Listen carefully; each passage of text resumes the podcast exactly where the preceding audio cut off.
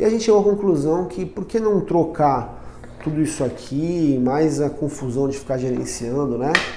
Os esquecimentos, por o celular que já está na mão do motorista.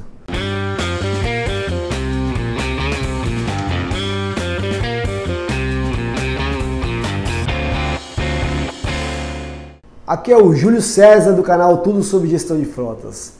Bom, cada dia que passa a gente quer saber mais informações sobre o que acontece com o nosso veículo e hoje é muito comum as empresas precisarem saber quem está dirigindo o veículo, né? Quando acontece alguma coisa, quem estava dirigindo, chegou uma multa, quem estava dirigindo naquele dia, naquela hora. Então acompanha aí que eu vou te falar quatro formas de identificar quem estava dirigindo o veículo da sua frota. Bom, é, eu não vou me, me prolongar muito na introdução, até porque é óbvio, né? Já deu para entender o que, que eu vou falar aqui, então já vou direto nos pontos.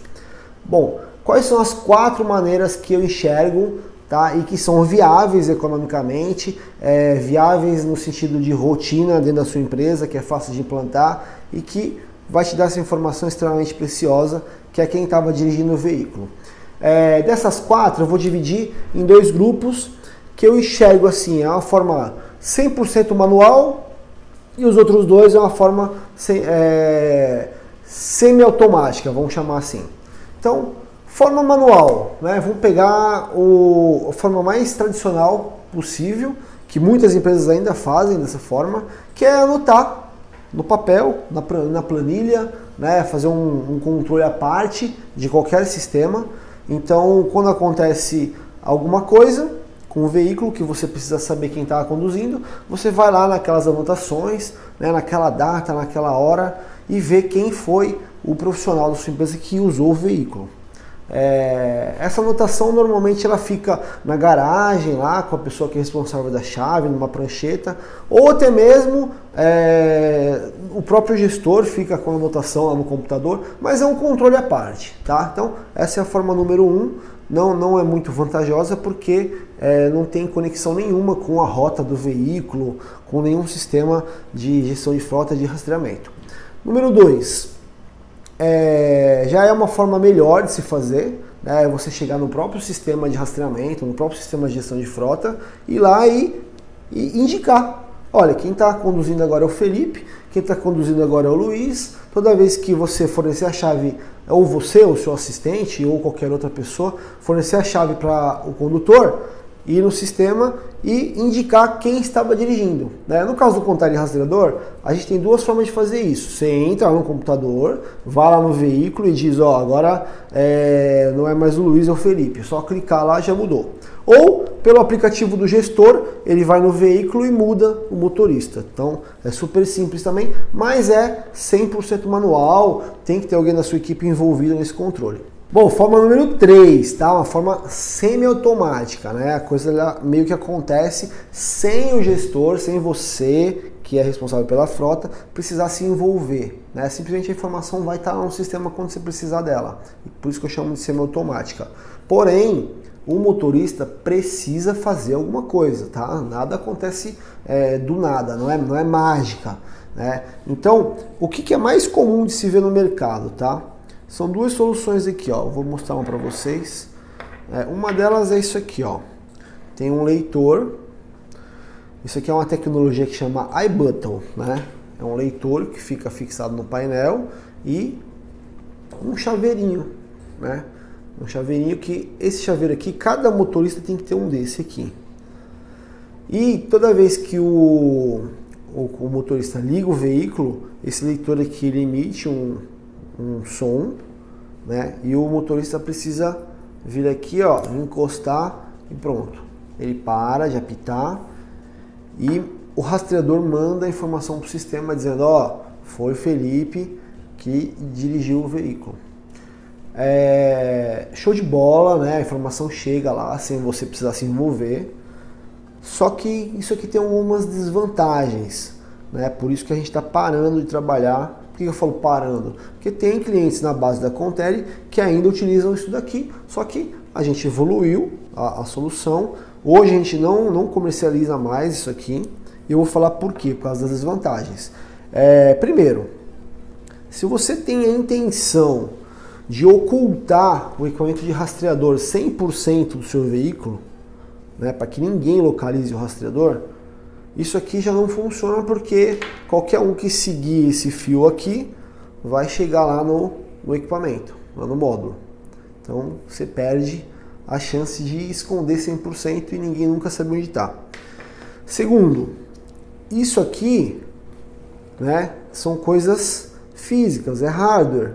Né, e hardware dá problema. Né, é um mau contato num fio, é um plug amanhã que não que não está encaixado direito, é, é, um, é um processador aqui que queimou, é, o motorista aqui esqueceu a chave dele, é, o motorista que saiu, levou a chave embora, saiu da empresa, né? Aí tem que solicitar outro chaveirinho, ir lá e atrelar o número né, naquele motorista, enfim.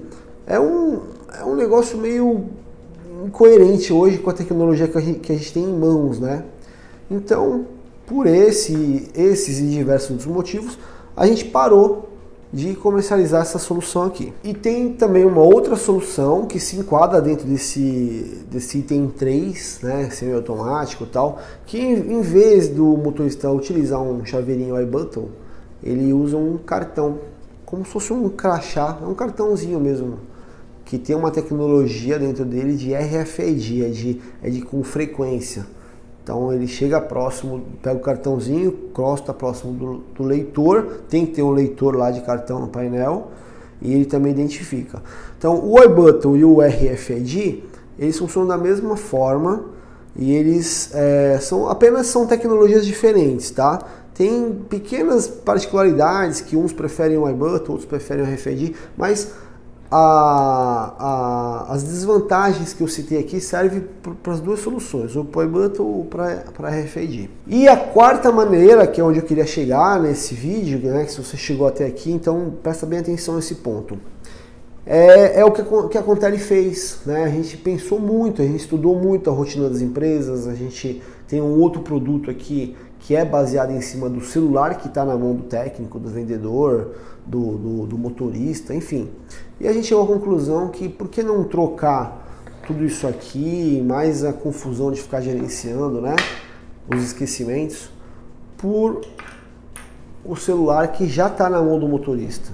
Seja o celular pessoal dele, ou seja o celular que a empresa fornece para ele trabalhar, enfim.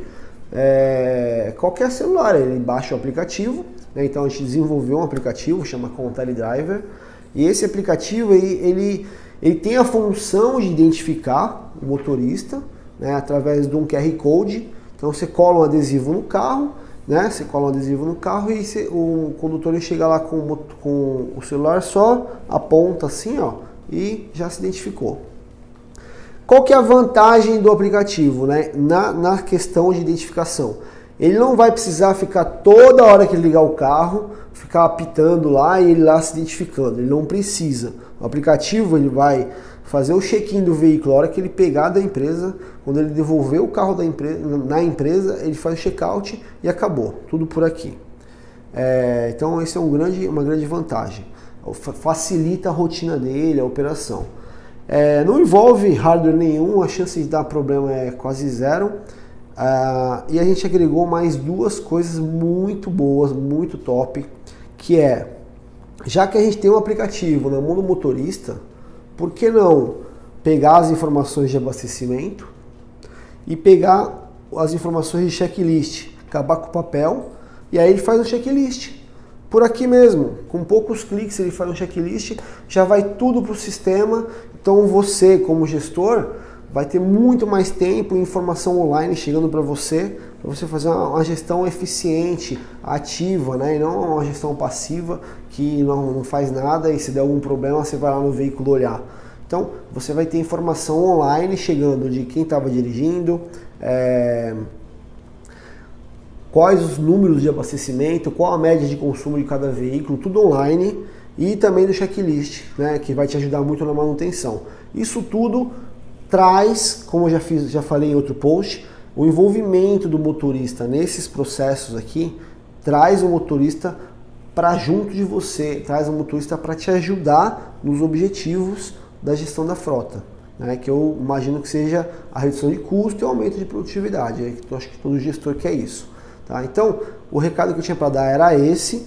É... A gente vai deixar alguns links aqui embaixo para material complementar sobre esse assunto. Eu espero que tenha sido útil e esclarecedor para você. Até a próxima.